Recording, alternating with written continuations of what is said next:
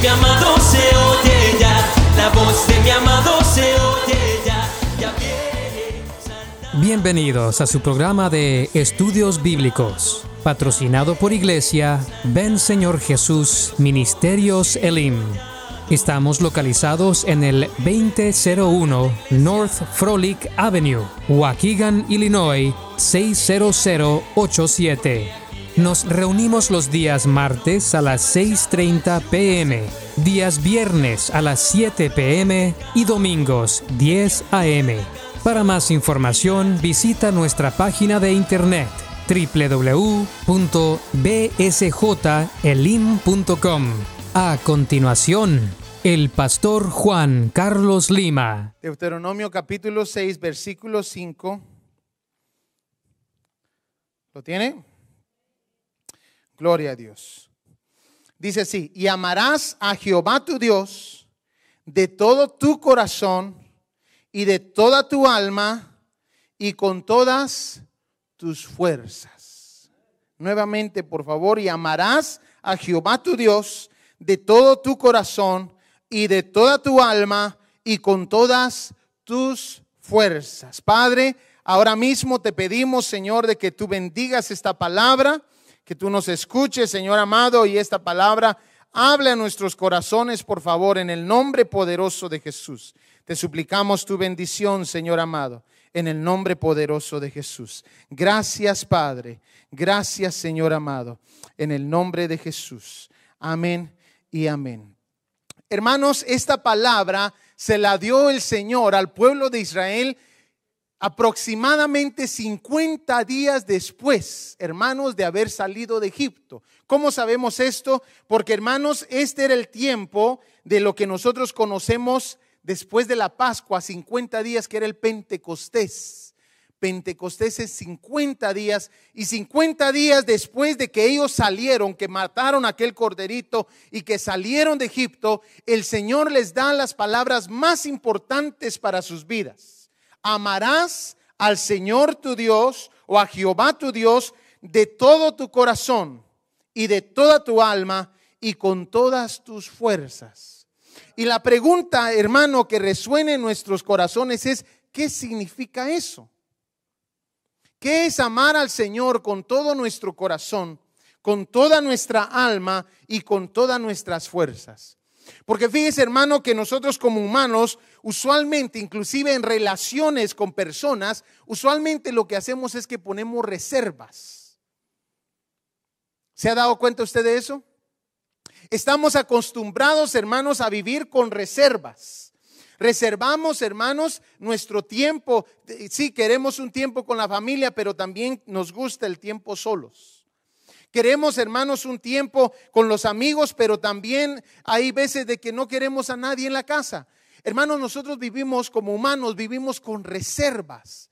Pero el Señor nos está mostrando aquí, hermanos, en la palabra y nos está diciendo que lo tenemos que amar a Él con todo. Diga conmigo todo, por favor con todo nuestro corazón, con toda nuestra alma y con todas nuestras fuerzas. Y eso, hermanos, es lo que vamos a hablar el día de hoy. El día de hoy vamos a tocar, hermanos, este punto muy importante. ¿Qué significa esto para nosotros? Siga leyendo conmigo, por favor, en el versículo, en el versículo 6. Y estas palabras que yo te mando hoy, ¿Está viendo? Estarán sobre tu corazón y la repetirás a tus hijos y hablarás de ellas estando en tu casa y andando por el camino y al acostarte y cuando te levantes. Y las atarás como una señal en tu mano y estarás, estarán como frontales entre tus ojos. Entonces, hermanos, el Señor les dejaba bien claro, yo lo quiero todo. Y yo me hacía estas preguntas, hermano, porque si usted se da cuenta, ahí les puse un corazoncito. Y fíjese, hermano, que el corazón, para que nosotros entendamos un poco, ¿qué significa esto de amar a Jehová con todo nuestro corazón, con toda nuestra alma y con todas nuestras fuerzas? Quise darle un poquito de enseñanza de lo que es el corazón. Fíjese, hermano, que el corazón no solamente se alimenta por cinco conductos, o sea, hay cinco cosas que están conectadas al corazón, externas de nosotros. Vamos a ver un poquito acerca de eso. Pero fíjese, hermano, que el corazón, adentro de él, hay compartimentos. Estos compartimentos, hermanos, son los que hacen a la persona.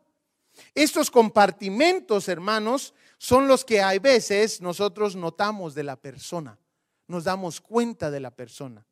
Primer compartimento que yo les puse ahí, no vamos a entrar mucho en detalle con esto, es las motivaciones. Nosotros podemos ver, hermanos, las motivaciones de las personas externamente. Y a veces se esconden esas motivaciones, pero las motivaciones están adentro de nuestro corazón. ¿Por qué le estoy hablando acerca de esto? Porque el Señor nos dice que tenemos que amarle a Él con todo nuestro corazón. Por ejemplo, hermanos, el día de hoy todos vinieron a la iglesia, todos ustedes, ¿verdad? ¿Cuántos no vinieron a la iglesia? Levante su mano. Todos nosotros venimos a la iglesia, pero mira hermano, cada uno de nosotros tenemos diferente motivación por venir a la iglesia. Por ejemplo, una de las motivaciones de los jovencitos, que espero que no, por la cual vino a la iglesia, puede ser, es que ahí va mi papá y mi mamá. Esa es su motivación es que ahí está la chica que me gusta. Es que ahí está el chico que me gusta. Otra motivación. Algunos puedan que estén ahorita, hermanos, aquí, es que yo tengo una necesidad. Otra motivación. Fíjese que las motivaciones están adentro de nuestro corazón. Es lo que hace a la persona. Nuestras motivaciones, nuestras actitudes, es otra de las cosas. Yo le voy a leer la, la definición de actitudes.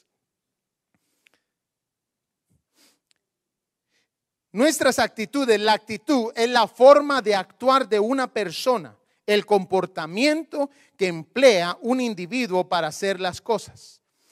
Y fíjese hermano que también con nuestras actitudes, cuando Dios requiere que amemos, que lo amemos a Él con todo nuestro corazón, también se refiere a nuestras actitudes. Por ejemplo, ahorita, ¿sabe usted de que nuestras actitudes, a mí me encanta hacer esto, hermanos? Nuestras actitudes se reflejan por nuestro lenguaje corporal. Ahorita todos comienzan a sentarse bien derechitos. Sabe que nuestro lenguaje corporal muestra nuestras actitudes y nuestras actitudes están en nuestro corazón. Y Dios nos está diciendo, yo quiero que me ames con todo tu corazón. Quiere decir que yo quiero que me ames con tus motivaciones. ¿Qué te motiva? ¿Por qué vienes a la iglesia? ¿Por qué te pones a orar? ¿Por qué hablas así con tu hermano? ¿Qué te motiva? Pero también quiero que me ames con tus actitudes. Y ahora sí quiero que voltee a su vecino, por favor, y se dé cuenta en su actitud, porque de la forma que su vecino está sentado ahorita, muestra la actitud con que vino el día de hoy. Y le tengo noticias. Con eso también Dios quiere que le amemos. Con nuestras actitudes. Porque cada uno de estos compartimentos existen adentro de nuestro corazón. ¿Aló? Y está otro, hermanos, muy popular y uno muy peligroso, hermanos. Nuestras reacciones. Este, hermanos, da miedo. Diga conmigo, ouch. Porque nuestras reacciones son aquellas cosas que a veces no podemos controlar. Nos dijeron algo, nos sacaron la lengua, nos hicieron algo y ahí va el monstruo adentro de nosotros. Es que a mí no me la hacen. A mí me la pagan. Hermanos, también Dios quiere que ser el Señor de tus reacciones. Dios también quiere el control, hermanos. Él quiere ser el Señor, el Dios, Jehová tu Dios, de todo tu corazón. Quiere decir, pastor, de que esta actitud, esta reacción, perdón, esta reacción que yo tengo, que cuando alguien me dice algo, vengo yo y ¡boom! Saco. Hermanos, ¿sabe usted de que hay gente que saca hasta un punch de la, de la boca, hermano. ¿Ha visto esa foto que, que ponen en la internet? Sacan bombas, dice la hermana. hermano, es como que le mete un derechazo, hermano. Pero no hizo nada, simplemente con su boca, su reacción. Yo le quiero preguntar, ¿cómo reaccionó usted en el último accidente que se metió? ¿O cómo reaccionó usted cuando se le atravesó a alguien en el camino? ¿Sabe qué, hermano? Dios también quiere ser el Dios y Señor de sus reacciones. No solamente de sus motivaciones, de lo que lo motiva a usted. ¿Por qué usted está en este lugar? ¿Por qué usted alaba a Dios? ¿Cuál es su motivación? Dios también quiere ser su Dios y Señor de sus actitudes y de sus reacciones. Y el Señor, hermanos, me hablaba a mí en esta semana y me decía, hay mucha gente que tiene reservas, que se reserva su amor conmigo. Y mira, hermano, Dios ya no quiere reservas, quiere que tire las paredes, quiere que tire los muros. Mira, hermano, nuestras reacciones cuando nosotros alabamos a Dios. Hay varios de nosotros con reservas. Y Dios ya no quiere reservas. Quitemos las reservas del camino. Porque Dios, hermano, lo que quiere es todo completo tuyo. Y la última, hermanos, miren, nuestros deseos. Cuatro compartimentos adentro del corazón. Cuatro compartimentos que necesitamos estudiarlos detalladamente acerca de nosotros. Porque yo le voy a decir algo, cada uno de nosotros aquí tenemos diferentes deseos. Ahorita unos están pensando en el heladito que se quieren a comer después de aquí. Otros se quedaron con las ganas de la carnita asada que ofrecí la semana pasada. ¿Verdad? ¿Cuántos no? ¿Y les dieron qué? Taquitos de huevo. Me disculpan, hermanos, yo realmente creí que había carne asada. No va a creer que solamente lo, lo acerqué a la cocina para que comprara los tacos de huevo. A ver, estaban riquísimos, pero hermano, es como cuando le dan a, uno, eh, yo el otro día le dije a mi hijo, me pidió leche mi hijo, y le di jugo.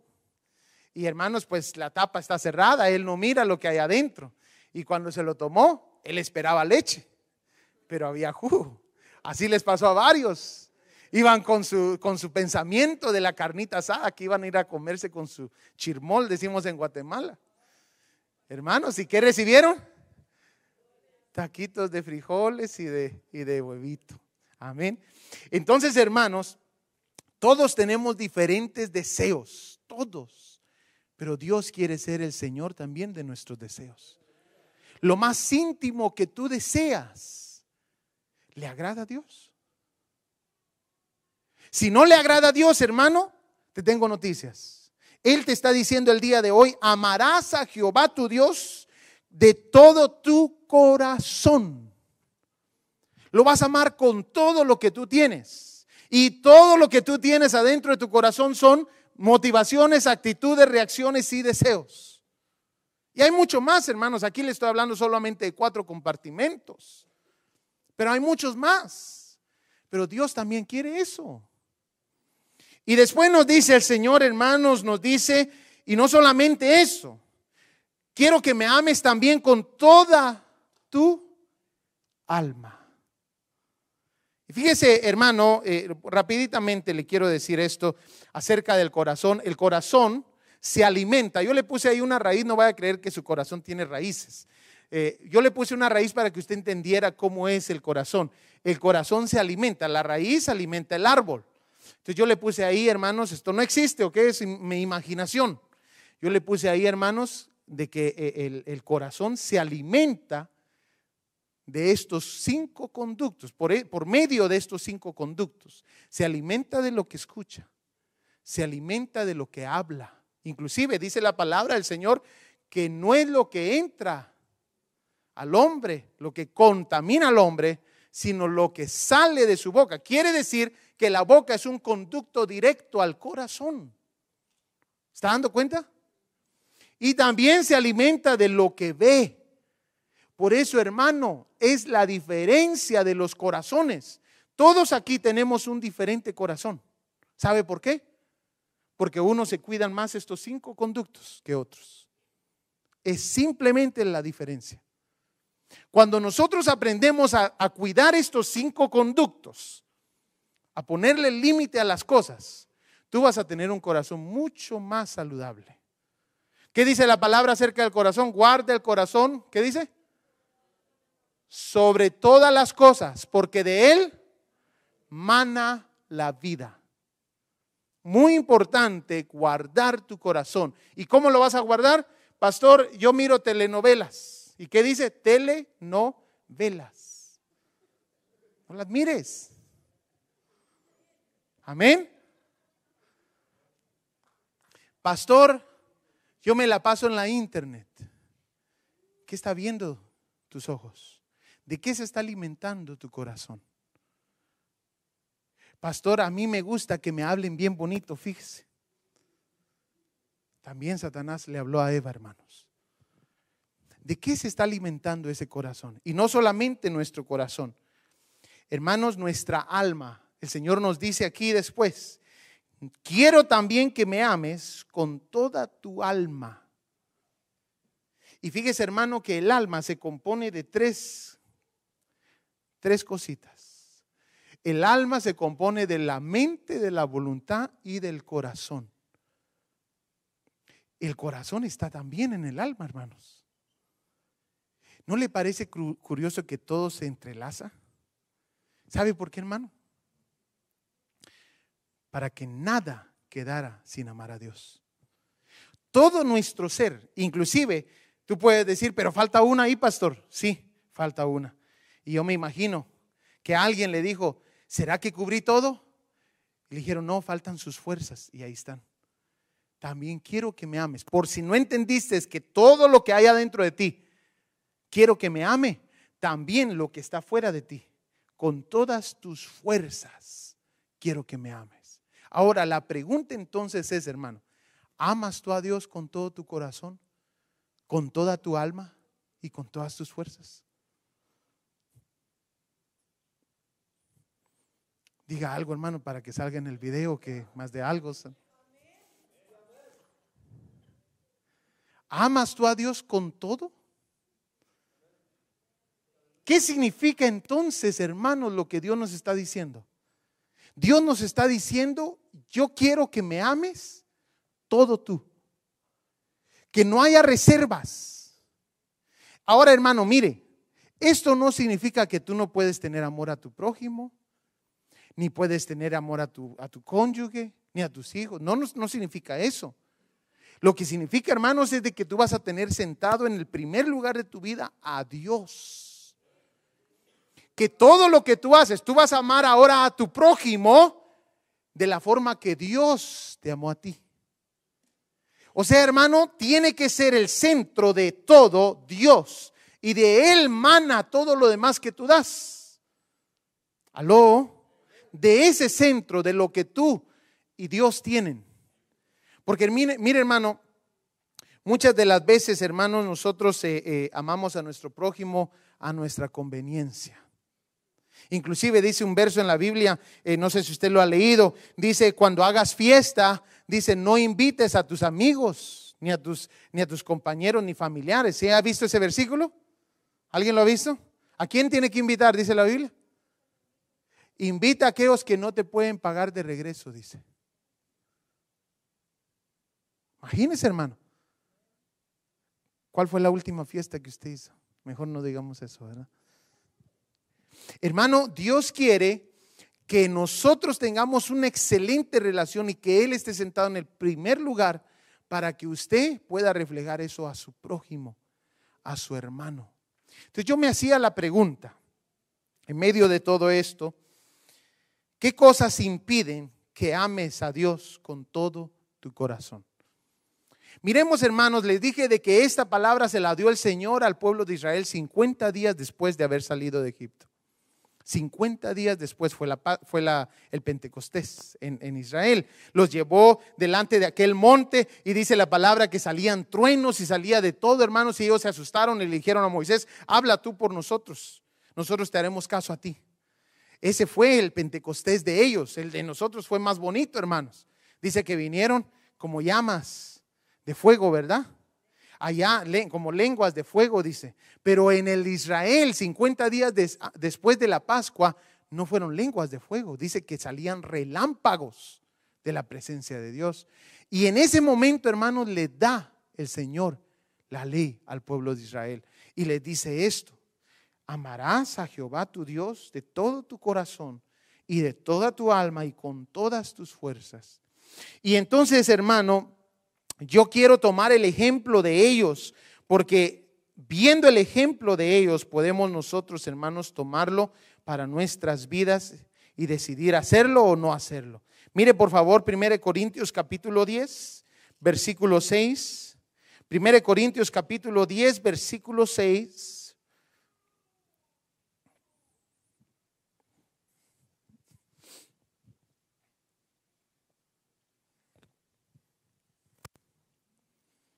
¿Lo tiene?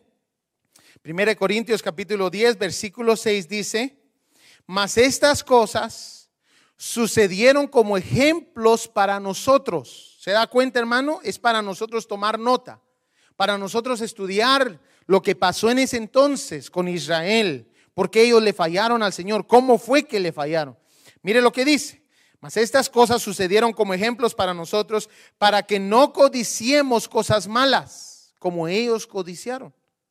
Ni seáis idólatras, como algunos de ellos. Según está escrito, se sentó el pueblo a comer y a beber y se levantó a jugar.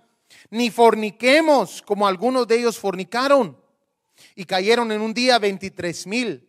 Ni tentemos al Señor como también algunos de ellos le tentaron y perecieron por las serpientes.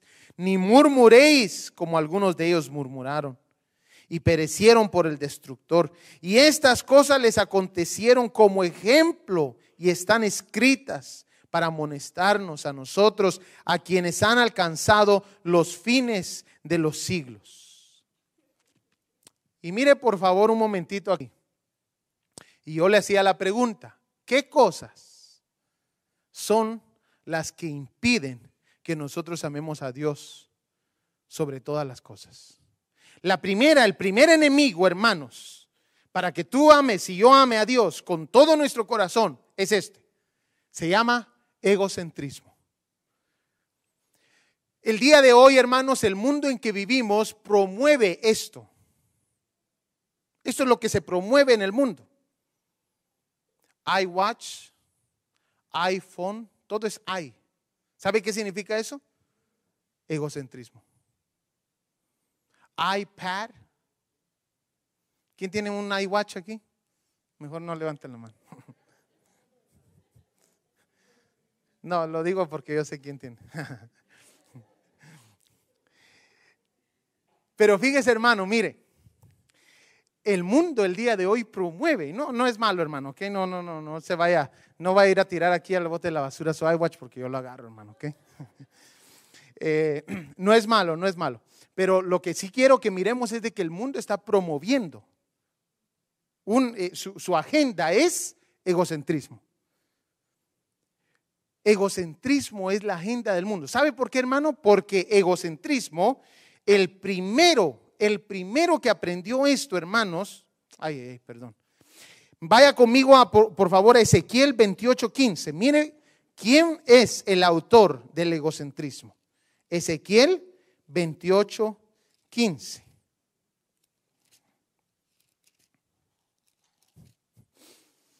Dios le había dicho al pueblo de Israel, o más bien a Abraham, le había dicho, por ti serán benditas todas las familias de la tierra.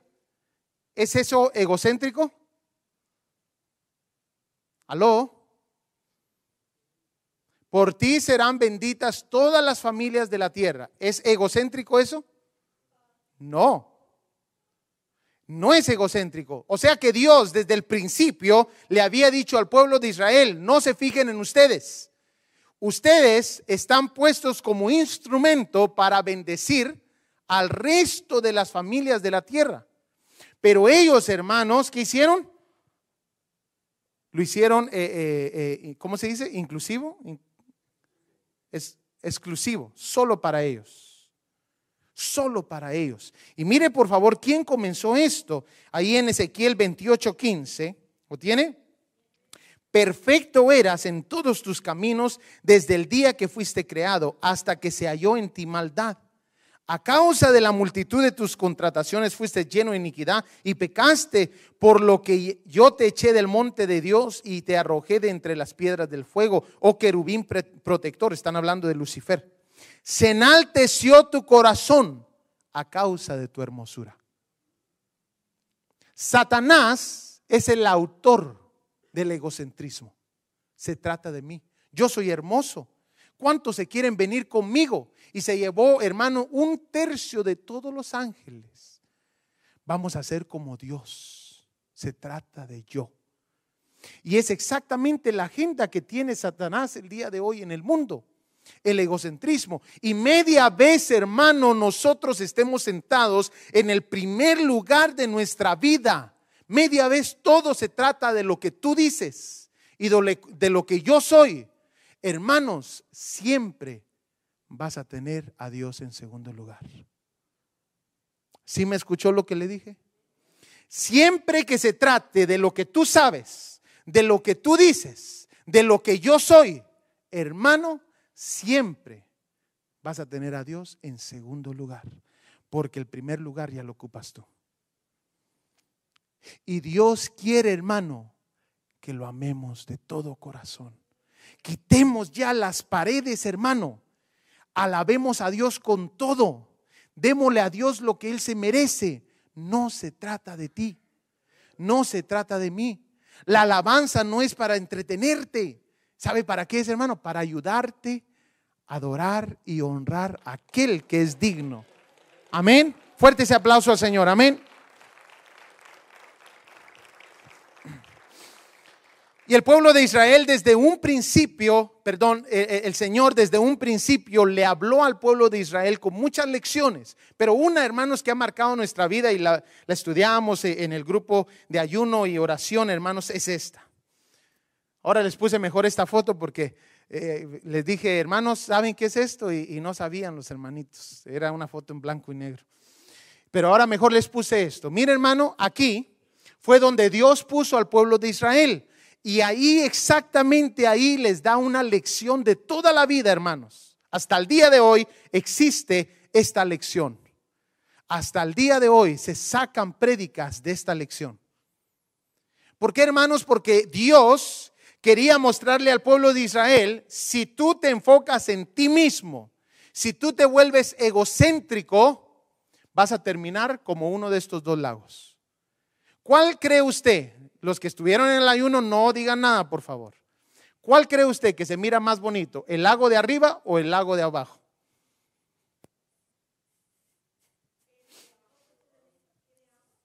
¿Tiene agua? Los dos son lagos. Se mira más grande, más bonito, ¿verdad? ¿Cuánto les gusta el de abajo? Pero fíjese, hermano, que el de abajo, ¿sabe cómo se llama? El mar muerto. Y hay una razón por la cual se llama así. Mire, hermano, el mar muerto, bueno, miremos el primero, el, el- más chiquito, el que nadie quiso escoger. Amén. Ese hermano se llama Mar de Galilea. Mire la lección que Dios les puso y donde sembró a Israel. Y todos los días ellos miraban esta lección. Toditos los días de su vida. Cada generación que cruzó, que pasó y que estuvo ahí en el pueblo de Israel, vio este ejemplo y esta lección que Dios les había dejado. Les había dejado la lección del mar de Galilea, el río Jordán y el mar muerto. El que a ustedes les gustó, el grandotote, ese se llama mar muerto. Y está así, hermanos, por varias razones. Pero miremos, por favor, el mar de Galilea. El mar de Galilea, hermanos, se mira así. Mírelo en esta pantallita, por favor. Yo le agregué un poquito de fotos diferentes a las que había llevado. El mar de Galilea es chiquitito. Y hermanos, este mar tiene lo curioso de que, hermanos, se, eh, eh, no solamente, hermanos, entra agua de diferentes ríos al mar de Galilea, especialmente del río Jordán, sino que, hermanos, sale agua de este mar. Esa es la gran diferencia del mar de Galilea al mar muerto. Que el mar de Galilea saca agua, no solamente recibe. Por eso es de que se mira chiquito y comparado al otro se mira menospreciable. Pero de lejos, hermano, porque cuando usted se acerca, ¿sí o no nos ha pasado hacia nosotros? Usted de lejos mira a alguien y dice, qué bonito el hermano, cómo me gusta que alaba, cómo me gusta esto, qué bonito habla el hermano. Pero cuando usted se comienza a acercar al hermano, hermano, y algo huele mal, su actitud, sus motivaciones. ¿A cuánto les ha pasado eso? Usted de lejos dice, qué bonito se mira el hermano. Pero ya cuando uno se acerca, hermano, y comienza a ver sus motivaciones, sus actitudes, nos damos cuenta. Es exactamente lo que pasa con el mar de Galilea. De lejos se mira chiquitito, hermanos, insignificante. Como muchos de nosotros nos miramos, hermanos. Chiquitos insignificantes, que no tienen nada que dar. Pero cuando usted se acerca a esa gente, hermano, se da cuenta, wow, el hermano tiene algo muy precioso de parte del Señor. Pero nadie se hubiera dado cuenta si usted no se acerca a Él. Si usted no se acerca a ella. Es exactamente lo que pasa con el mar de Galilea. El mar de Galilea, hermanos, se mira así, pero hay pesca. Está chiquitito, pero entra agua y sale agua de él. Pero hay pesca y hay vegetación. Mire cómo está de verde todo alrededor del mar de Galilea. Pero hermano, cuando usted mira el mar muerto. Y esa foto que mira de ese hombre ahí nadando es real. ¿Sabe por qué él no puede hundirse? Porque el mar de Galilea no le permite a usted hundirse por la sal. Perdón, perdón, el mar muerto, ya lo estoy confundiendo. El mar muerto es grandotote, pero cuando usted se acerca a ese mar muerto, comienza a darse cuenta que no hay nada de vida. Hay una razón, hermano, porque todo lo que el agua que recibe ese mar no sale a ningún lado. Solo recibe. Solo recibe. Por eso yo le he dicho, hermano, cuando usted venga a la iglesia, póngase a servir. Porque aquí está el ejemplo que Dios le puso al pueblo de Israel todos los días. Si tú solo recibes y solo recibes y solo recibes y nunca das, ¿cómo vas a terminar? Flotando en el mar muerto. Mire hermano, algunos datos del mar muerto. No saca su agua para ningún lado. No hay peces. No hay pescadería. Todo alrededor es sal. No hay ninguna vegetación. Todo está muerto. Inclusive, hermano, es 8.6% más salado que el océano. ¿Cuántos han probado el agua del océano?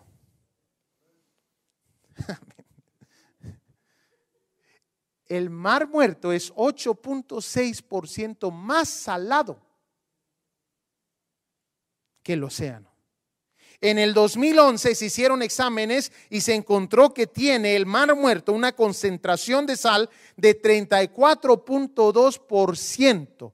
34.2% del mar muerto es pura sal.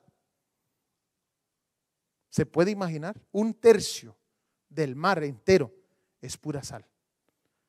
Cuando usted se mete, hermano, automáticamente comienza a flotar, aunque usted no sepa nadar está muerto. Y Dios nos está diciendo, quiero todo. Y una de las cosas que va a interrumpir que tú ames a Dios con todo es que te vuelvas egocéntrico. Todo se trata de mí. Mi opinión es la que vale. Yo soy el que manda. ¿Sabes qué, hermano? Cuando nosotros somos así, y estamos a solas, nos damos cuenta realmente quién somos. Porque estamos muertos y vacíos de adentro. ¿Cómo le decía el Señor a, los fariseos? ¿Cómo les decía? Sepulcros blanqueados. ¿Qué hay adentro de un sepulcro, hermano? Un muerto. Pero están bien bonitos de afuera, ¿verdad? Pero el Señor dice sepulcros blanqueados. Hermanos, la primera cosa que nosotros tenemos que deshacernos es del egocentrismo. No se trata de ti. Lo que tú opinas no es todo. Lo que yo opino no es todo. Yo le decía a los hermanos, eh, les daba el testimonio, Hermanos, cuando nosotros buscamos una iglesia, nos dieron seis meses para buscar una iglesia, hermanos, y yo estuve orando, metí al hermano Nachito en oración conmigo, algunos otros hermanos, hermano Miguelito me ayudó a orar y a ayunar. Hermanos, estuvimos orando y, y buscando lugar, hermanos, y de repente el Señor me habla y me dice, no se trata de lo que tú quieres. Y yo me quedé, hermano. ¿Sabe qué? Estaba frustrado porque yo andaba buscando lo que yo quería. Y dígame, hermano, hermano Nachito, usted que fue conmigo a ver las otras iglesias y los otros lugares, ¿tenía una mejor idea el Señor que la mía? ¿Verdad que sí? Hermano, nos íbamos a ir a meter a un huevito, hermanos. De 100 personas, ¿verdad, hermano? El edificio. Y me cobraban baratísimo, hermanos. Y ya casi, y, le digo al hermano Nachito, ¿qué piensa? No, pastor, me dice, está más chiquita que la iglesia donde estamos saliendo, me dice. ¿Verdad, hermano? ¿Y sabe qué, hermano? Dios tenía una mejor idea. Cuando nosotros, hermanos, dejamos no de que nuestro ego sea el principal, hermanos, usted se va a dar cuenta cómo Dios comienza a ayudarlo y comienza a darle lo que usted necesita.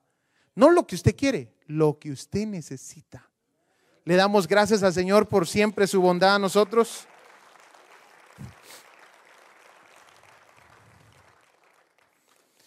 Segunda cosa, hermanos, de que va a interrumpir a que Dios sea el número uno en tu vida, es esta.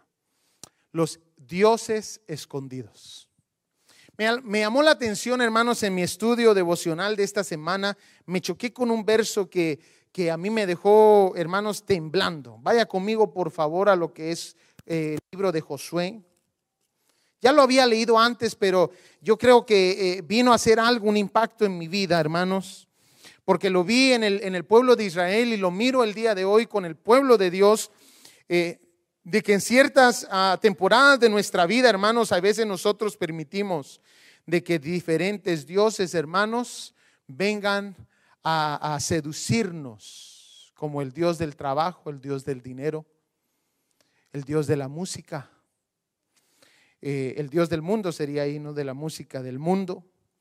Eh, eh, hermanos, y no nos damos cuenta, hermanos, de que a veces estas, cuando nosotros caemos en esa trampa, hermanos, va a ser imposible de que Dios sea el primer lugar. Entonces, no solamente el egocentrismo va a ser un impedimento a que Dios sea el primer lugar en tu vida, pero también los dioses escondidos. Y este era el problema preciso que tenía el pueblo de Israel. Pasaron, hermanos, 40 años en el desierto. Pero ¿sabe qué tenían en sus tiendas? Léalo conmigo, por favor. Ya murió Moisés, ya murió Aarón. Y está, hermanos, Josué por entrarlos a la tierra prometida. ¿Y sabe qué le dice Josué? Mire, por favor, capítulo 24, versículo 14.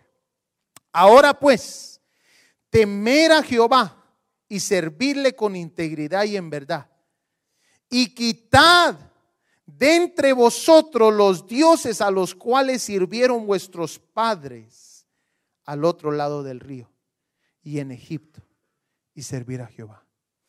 Por 40 años, hermanos, el pueblo de Israel tenía escondido en el desierto, adentro de sus tiendas, dioses y ídolos. Y Josué les dice, y recuerdes, hermano, que esta es la segunda generación, no fue la primera que salió. Esos son los hijos de los que salieron, que están en el desierto.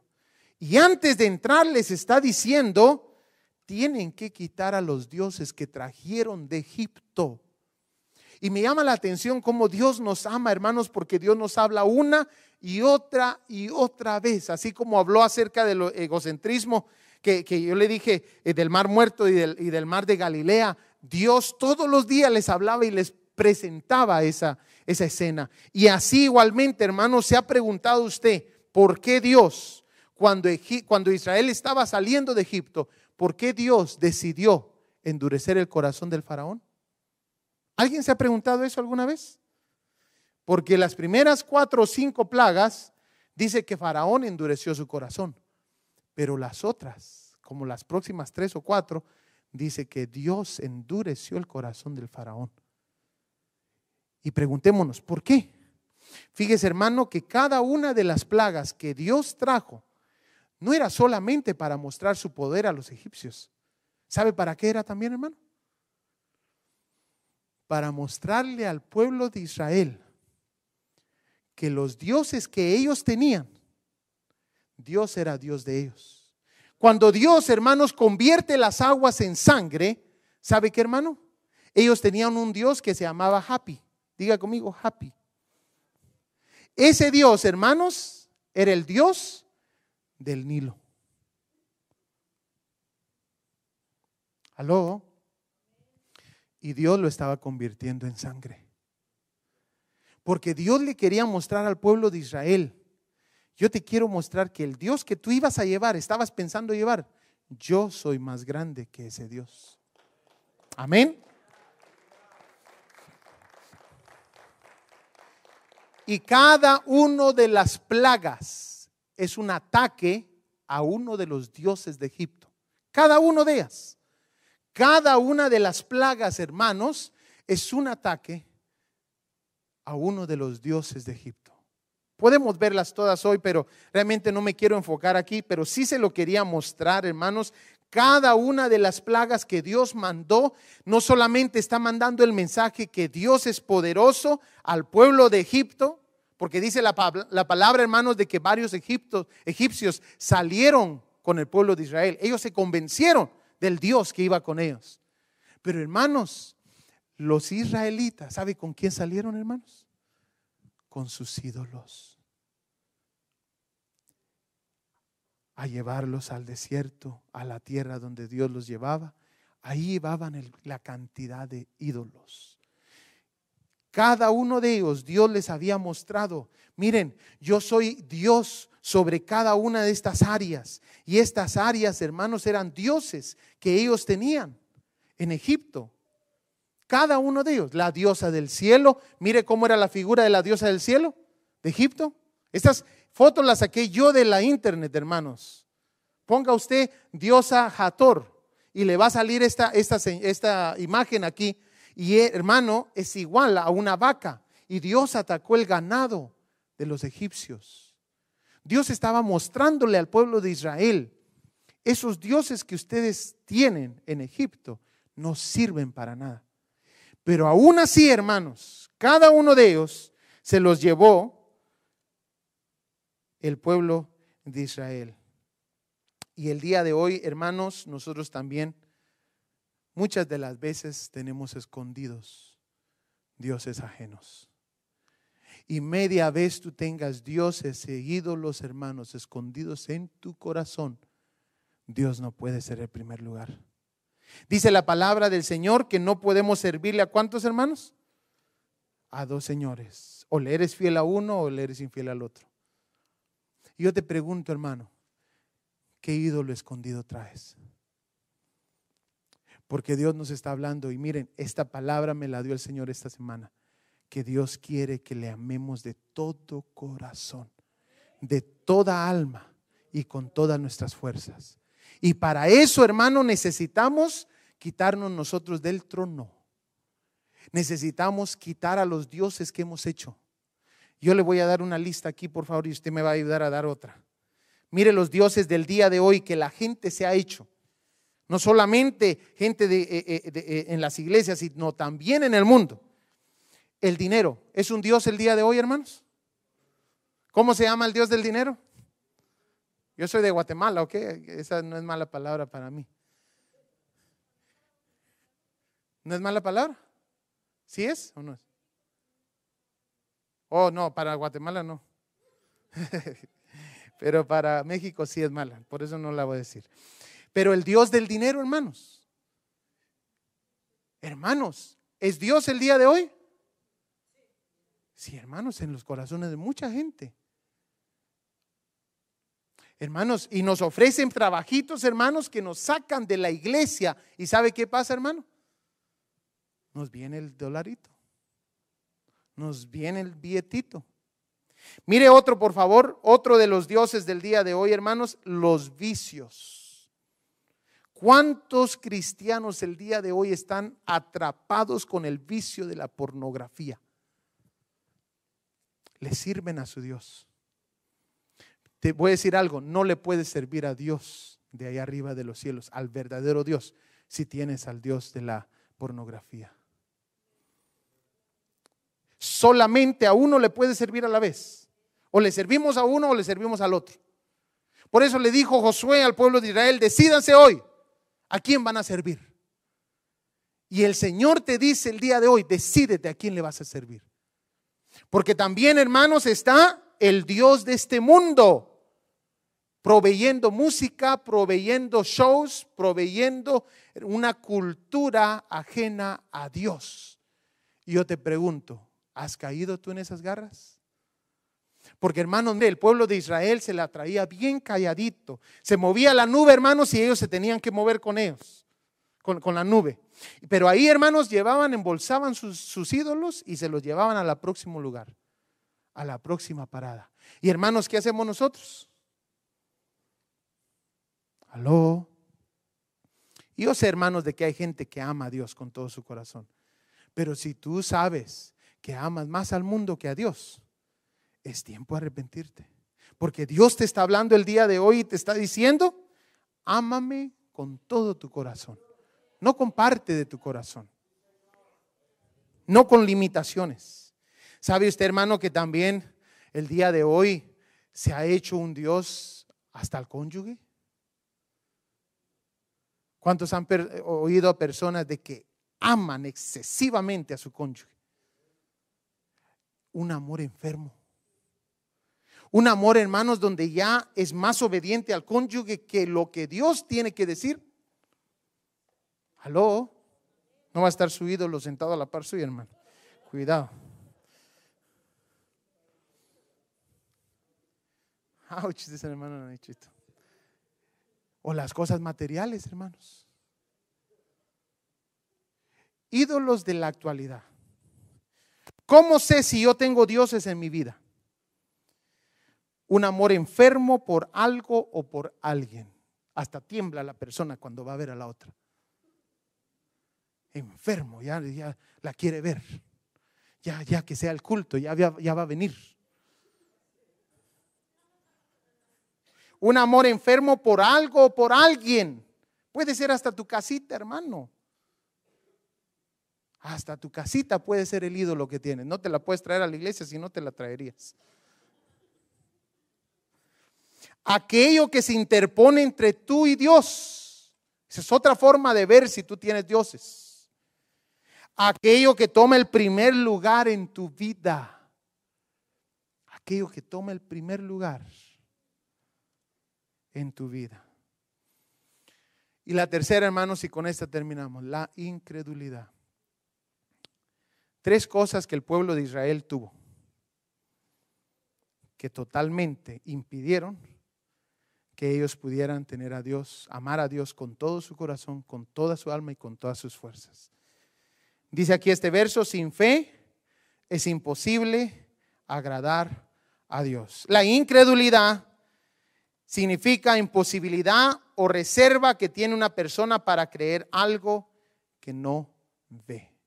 Una vez más, imposibilidad o reserva que tiene una persona para creer algo que no ve.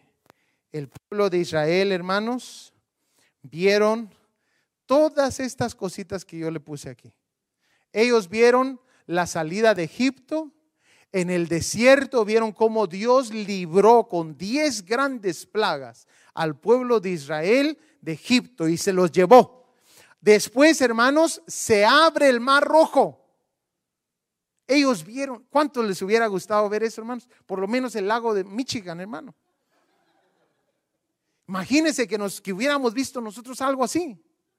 Hermanos, después, hermanos, vieron cómo salían truenos y relámpagos y Dios dio la ley con su mismo dedo. Hizo las tablas, hermano. ¿Puede imaginarse usted tener esas tablas? Si ahora recibimos un trofeito de este tamaño y ahí lo tenemos en primer lugar en nuestra casa. ¿Puede imaginarse, hermanos, estas tablas?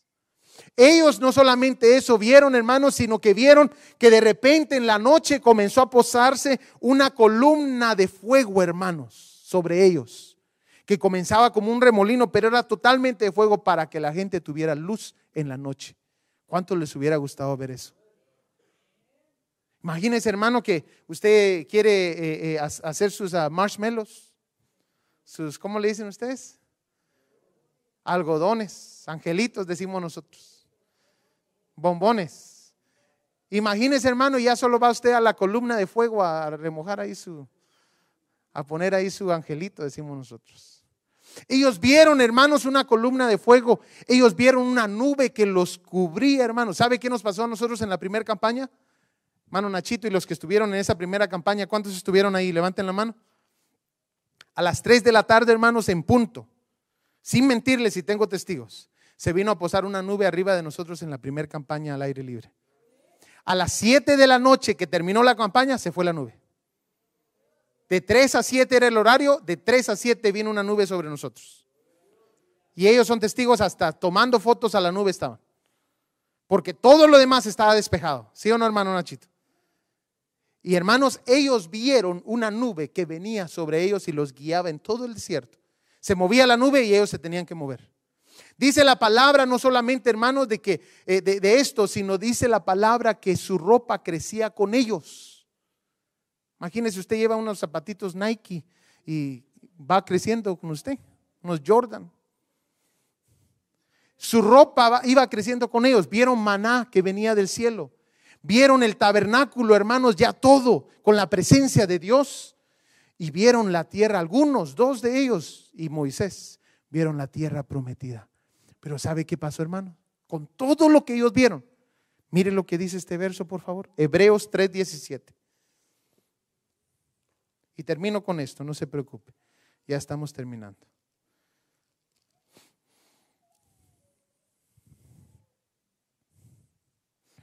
¿Lo tiene? ¿Y con quiénes estuvo él disgustado 40 años? ¿No fue con los que pecaron, cuyos cuerpos cayeron en el desierto? ¿Y a quienes juró que no entrarían en su reposo, sino aquellos que desobedecieron? Y vemos que no pudieron entrar a causa de qué, hermano? Hermano, explíqueme, por favor, hermano, ¿cómo alguien que va a ver todas estas cosas la Biblia termina diciéndolo, ellos eran unos incrédulos, no creían. Cuántos de nosotros nos hubiera pasado lo mismo? Bueno, y el día de hoy, si tenemos incredulidad en nuestro corazón, ¿y cómo se refleja la incredulidad? Por tus hechos. Cuando tú solo cantas por cantar, estás mostrando tu incredulidad. Porque tú piensas, aquí no hay nada. Y canto como yo creo. Hermano, usted alaba a Dios de la forma que usted cree. Aló, y no es regaño, pero casi. Usted alaba a Dios, hermanos, de la forma que usted cree. Créame, hermano. Usted camina delante del Señor de la forma que usted cree. Cuando nosotros, hermanos, que Dios nos libre, pero si alguien, hermanos, anda viendo pornografía, ¿sabe por qué es? Porque no cree que Dios lo ve. ¿Aló? ¿Sí o no es cierto eso? Hermano, alguien que sabe que el ojo de Jehová está en todos lados, hermano, definitivamente no se va a poner en una computadora a ver pornografía. Porque Dios me libre. No está el hermano Nachito por acá, no está el pastor por acá, pero está el ojo de Jehová. Hermano, la fe se mide por tus acciones, de la forma que tú alabas a Dios, de la forma que tú caminas delante. Cuando nadie te está viendo, ahí se mira tu fe. Este pueblo fue incrédulo aunque les enseñaron grandes cosas. Por eso el día de hoy nosotros tenemos que arrepentirnos. Por eso el día de hoy nosotros tenemos que buscar acercarnos con fe delante del Señor. Amén. Le podemos dar un fuerte aplauso, Señor. Incline su rostro, por favor.